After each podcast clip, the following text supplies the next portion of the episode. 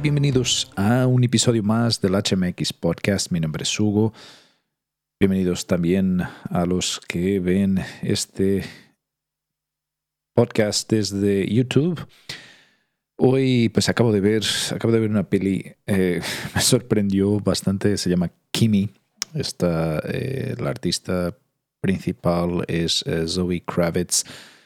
Una película que habla de una técnica de soporte técnico para una empresa que se llama Amígdala y que está a punto de sacar al mercado un producto muy similar a Siri o Alexa o Cortana o quien, digamos, eh, todas estas eh, asistentes virtuales eh, que hoy en día estamos ya tan acostumbrados a tener en casa y, y a utilizarlo a diario en nuestra vida cotidiana, ¿no? Últimamente se habla mucho de esto, ¿no? De, que este tipo de asistentes realmente lo que hace es vigilar nuestras vidas, añadiendo aún más eh, sospecha de que las, eh, nuestras conversaciones, nuestras vidas íntimas están siendo siempre monitorizadas por este tipo de, de dispositivos. Y esta película justo habla sobre esto. Ella es eh, eh, Angela, eh, digamos, el personaje se llama Angela Childs, es una empleada de la, de la empresa de Amígdala y, trabaja desde, desde casa de forma remota, como tantos y miles de personas han hecho desde, desde los confinamientos. Ella lo que hace es monitorizar, em, digamos, terminologías para mejorar eh, la respuesta del asistente virtual. Por lo tanto, lo que hace es escuchar solicitudes de los eh, usuarios.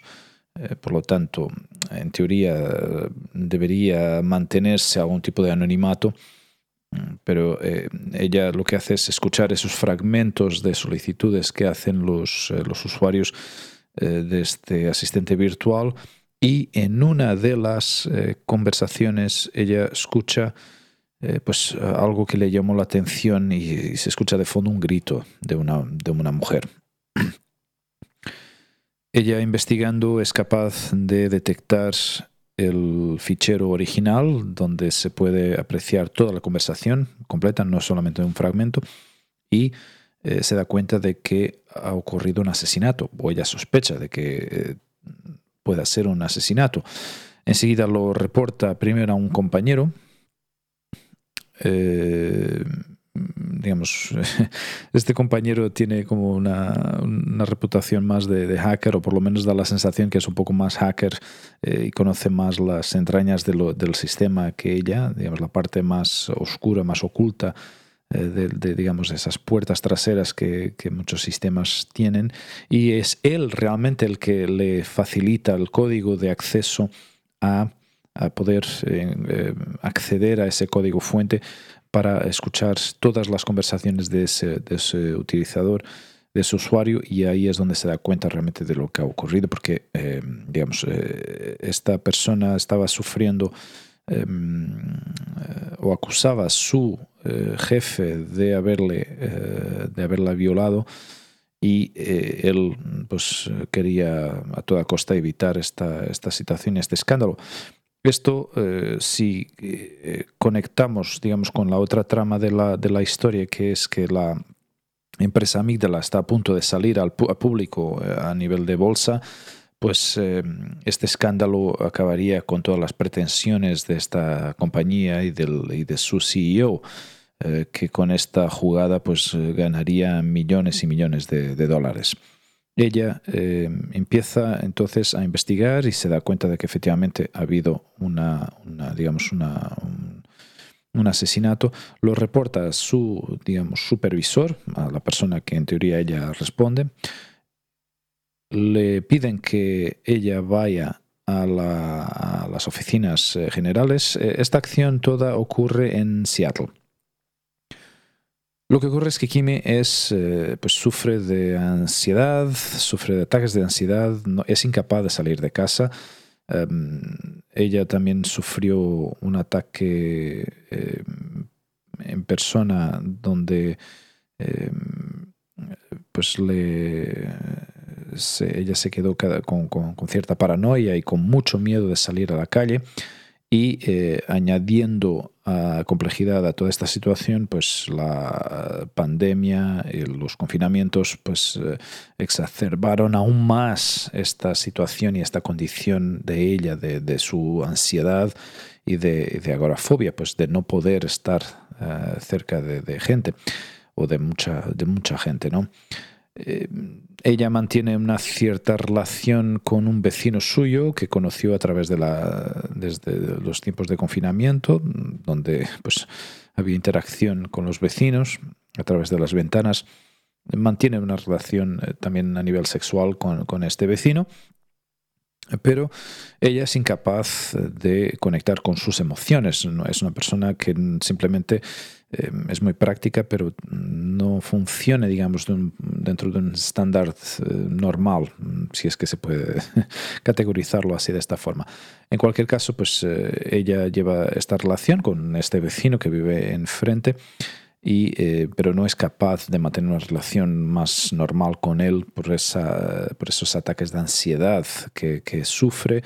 Ella toma medicinas para controlarlo, tiene citas también con, su médico, con un, psicólogo, un psicanalista. Eh, de hecho, en un momento dado de su eh, de la película se empieza a dar cuenta de que tiene también dolores en los dientes, pide una cita eh, por vídeo con su dentista que le dice, tienes que venir para que yo te pueda ver el diente porque seguramente tienes ya una infección en, las encías y ella simplemente se, niega a hacerlo porque no es capaz de salir de casa. Entonces, con toda esta situación, cuando se da cuenta de que realmente lo que ha ocurrido, de haber escuchado las eh, conversaciones de esta mujer que pues, hasta este momento suponemos que ha muerto, eh, pues ella lo reporta a su equipo de liderazgo que le dice que pase por, la, por las oficinas eh, centrales eh, y, que se escuchen esas conversaciones junto con el FBI. Kimi, Kimi no.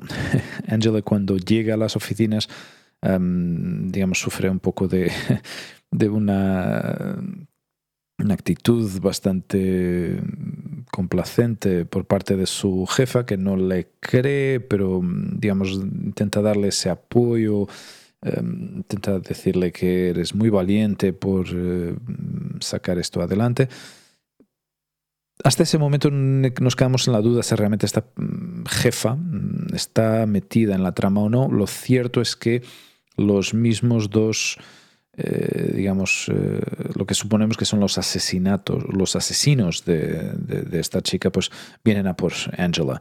Y ahí es donde Angela pues eh, sale huyendo y, y acaba por darse cuenta de que realmente todo esto está, digamos, hay un entramado mucho más... Em, digamos, más allá de lo que ella se cree. Es una película muy interesante, es una película intensa donde yo creo que eh, Zoe Kravitz es capaz eh, de sacar adelante mm, digamos, una representación fiel de lo que mucha gente está sufriendo en esta, mm, en esta época, en esta, en esta fase, tanto durante la pandemia como post pandemia, de mucha gente que ha sufrido esta, digamos que se manifestaron sus eh, fobias y, que mucha gente que, está, que se encontró, mm, digamos, de forma casi forzosa a trabajar desde casa, pues muchos de ellos ya se acostumbraron a hacerlo y ahora les cuesta interactuar con la sociedad de una forma un poco más normal o como lo hacían antes, ¿no? Eh, en este caso en concreto, pues Angela, aparte de haber sufrido un ataque personal, eh, pues eh, también sufre de ansiedad a raíz de eso y, la situación de la pandemia pues ha empeorado todo, todo lo demás. Eh, no tiene contacto con, humanos físicamente. la relación que tiene con su madre también es complicada, por lo que nos damos cuenta en, en las conversaciones que mantiene con ella. Pero em, aparte de esto, pues también se, em, se refleja un poco lo que está ocurriendo en el mundo con eh, eh, estas, eh, estas acusaciones que se hacen a las grandes empresas de tecnología que controlan nuestras vidas, tienen acceso a nuestra intimidad, juegan y venden nuestra información a otros canales, eh, a otras entidades, eh, sin nuestra autorización o por lo menos dentro de nuestro conocimiento. Em, Facebook funciona a base de vender nuestra información a, proveedores, a mm, equipos de marketing em, y todo lo que mm, pueda meter la mano en nuestra información personal, pues eh, cuando se utiliza para Em, eh, para estos, digamos, para eh, manipular de forma económica o para beneficio propio y económico de, una empresa, jugar, digamos, con esa información, pues es, es, muy peligroso para nosotros. Claro, uno piensa y dice, pero mm, yo no tengo nada que ocultar. Puede que sí, pero este tipo de películas lo que saca y, destaca mucho es este, realmente ella es una persona, Angela, es una persona que, que hace su trabajo a diario, no, no digamos, dentro del el gran esquema de, de cosas, no tiene gran peso, no tiene gran información, digamos, gran influencia, por así decir. Es una trabajadora, hace su trabajo, mm, trabaja diariamente en, este, con estos sistemas y, al final va resolviendo casos como cualquier otro técnico. Realmente no es una persona, no es, digamos, un supervisor, no es un, un CEO, es, digamos, un cargo mediano dentro de la empresa, de la estructura de la empresa, y sin embargo se depara con una información que es altamente delicada y que pone en riesgo el futuro de esta empresa y de repente se convierte en una persona de interés con mucho poder en las manos. Y al final estas empresas y estos, estos personajes, digamos, lo que hacen es eh, saben perfectamente todo y anticipan todos sus movimientos porque son capaces de acceder al, campo de búsqueda de, su teléfono móvil, eh, saben perfectamente dónde está localizada, eh, son capaces de incluso de activar su teléfono eh, cuando ella piensa que lo había apagado. Esto es, eso a mí me llamó la atención porque fue algo que escuché de Edward Snowden un día hablando eh, sobre justo sobre esta situación, que los teléfonos de hoy en día, estos eh, smartphones, pues aunque estén apagados, siguen transmitiendo información. Y eso es algo que Snowden alerta sobre esto y que es casi imposible. Si lo mantienes encima, saben perfectamente dónde estás. Em, aunque lo apagues. Por lo tanto, están siempre a la escucha. Y esto es, algo muy, muy, muy peligroso si quieres mantener algo de privacidad y anonimato. Lo que antiguamente pues, se, podría, se hacía, ¿no? que era abrir un teléfono, quitarle la batería, destruir la SIM card. Perdón. Pues todo eso Hoy en día ya no se hace así porque estos teléfonos están cerrados, la batería está incorporada, toda la información va dentro. Em, constantemente estos teléfonos están triangulando información con las antenas para eh, mejorar nuestra, nuestra, nuestra ubicación y nuestra localización para que no nos perdamos, para que tengamos acceso a toda la información en tiempo real y todo lo demás. El caso es que ella, al intentar escaparse, a intentar huir, pues eh, esta gente tiene posibilidad de acceder y hackear su teléfono y saber exactamente en tiempo real dónde se encuentra. Ella en ese momento, en esta escena en concreto, se iba a dirigir a la oficina del FBI para denunciar este crimen pero eh, pues eh, estos individuos son capaces de interceptarla. No voy a contar mucho más eh, sobre este, este, esta trama, esta película, que está, es entretenida. Mm, eh, creo que llama mucho la atención sobre eh, cosas que están en este momento y ya llevan años ocurriendo, especialmente con las nuevas tecnologías, estos asistentes virtuales que están constantemente escuchando, por nuestra, escuchando nuestra información o nuestras conversaciones para intentar, eh, digamos, con la excusa de mejorar este servicio y, las respuestas que nos, eh, que nos facilitan, eh, pues estas empresas high tech, big tech, se escudan en, en, en, esta mejora de servicio, en la capacidad de poder dar, prestarnos una mejor, un mejor servicio y, y que podamos vivir mejor y más cómodos. Pues hay que tener mucho cuidado con esta, con esta esta película es muy buena en esto. Eh, creo que ha hecho bien su, su, digamos, su parte de denuncia de, este, de estas nuevas tecnologías, del peligro que, puede, eh, que puede provocar. Hay, hay, una peli que me, me recuerda mucho, ahora no recuerdo exactamente el nombre, pero era con Sandra Bullock y salió, eh, salió hace, hace ya unos cuantos años, en la década de los 90. Eh, que también eh, hablaba un poco sobre... Mm, claro, estamos en los principios de Internet, ¿no? Y, a ver si soy capaz de, de ver cuál es, a ver, esto va por orden cronológico. 98, ah, no, 96. Angela Bennett, The Net. Angela, pues ella, curiosamente, el, primer nombre también es Angela, eh, pues en 1995 ya salió esta película The Net, eh, donde Sandra Bullock eh, hace el, papel de, de, una desarrolladora de videojuegos, entonces ella va buscando em, bugs en esos, en esos videojuegos. Y en, en, una casualidad pues se da cuenta de que hay una, una en uno de esos juegos hay una puerta trasera que permite em, acceder a información mucho más eh, confidencial. Digamos que se había ocultado información confidencial dentro de esa, de esa puerta trasera y que, denuncia eh, el asesinato de un político.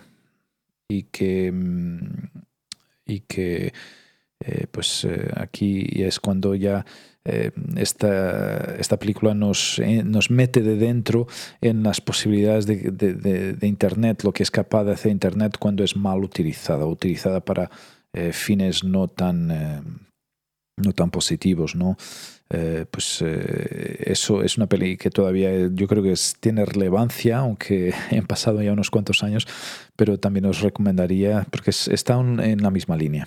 Eh, no diría que Kimi sea un remake, porque, pero casi, porque al final es, es, mucho más, obviamente está adaptada a la realidad, digamos, a la actualidad en, en lo que vivimos ahora mismo. Pues echa un vistazo, este, este, esta película Kimi está ahora mismo en HBO Max y em, la podéis ver eh, ahora mismo. Está, bueno, no sé, HBO Max también tiene una buena rotación de películas como Netflix y Amazon Prime, pero bueno, de momento la podéis ver. Podéis seguir este podcast en Spotify, Google Podcasts y Apple Podcasts, también en YouTube y en la página web de Facebook, HMX Podcast. Gracias por estar ahí y hasta la semana que viene. Chao.